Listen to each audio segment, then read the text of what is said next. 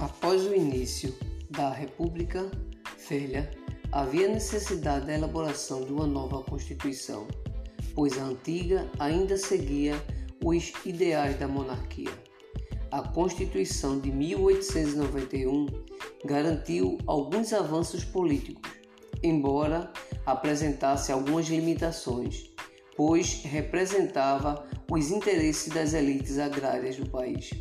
A nova Constituição implantou o voto universal para os cidadãos, porém, mulheres, analfabetos e militares de baixa patente ficavam de fora. A Constituição de 1891 foi a primeira Constituição republicana e instituiu o presidencialismo e o voto aberto.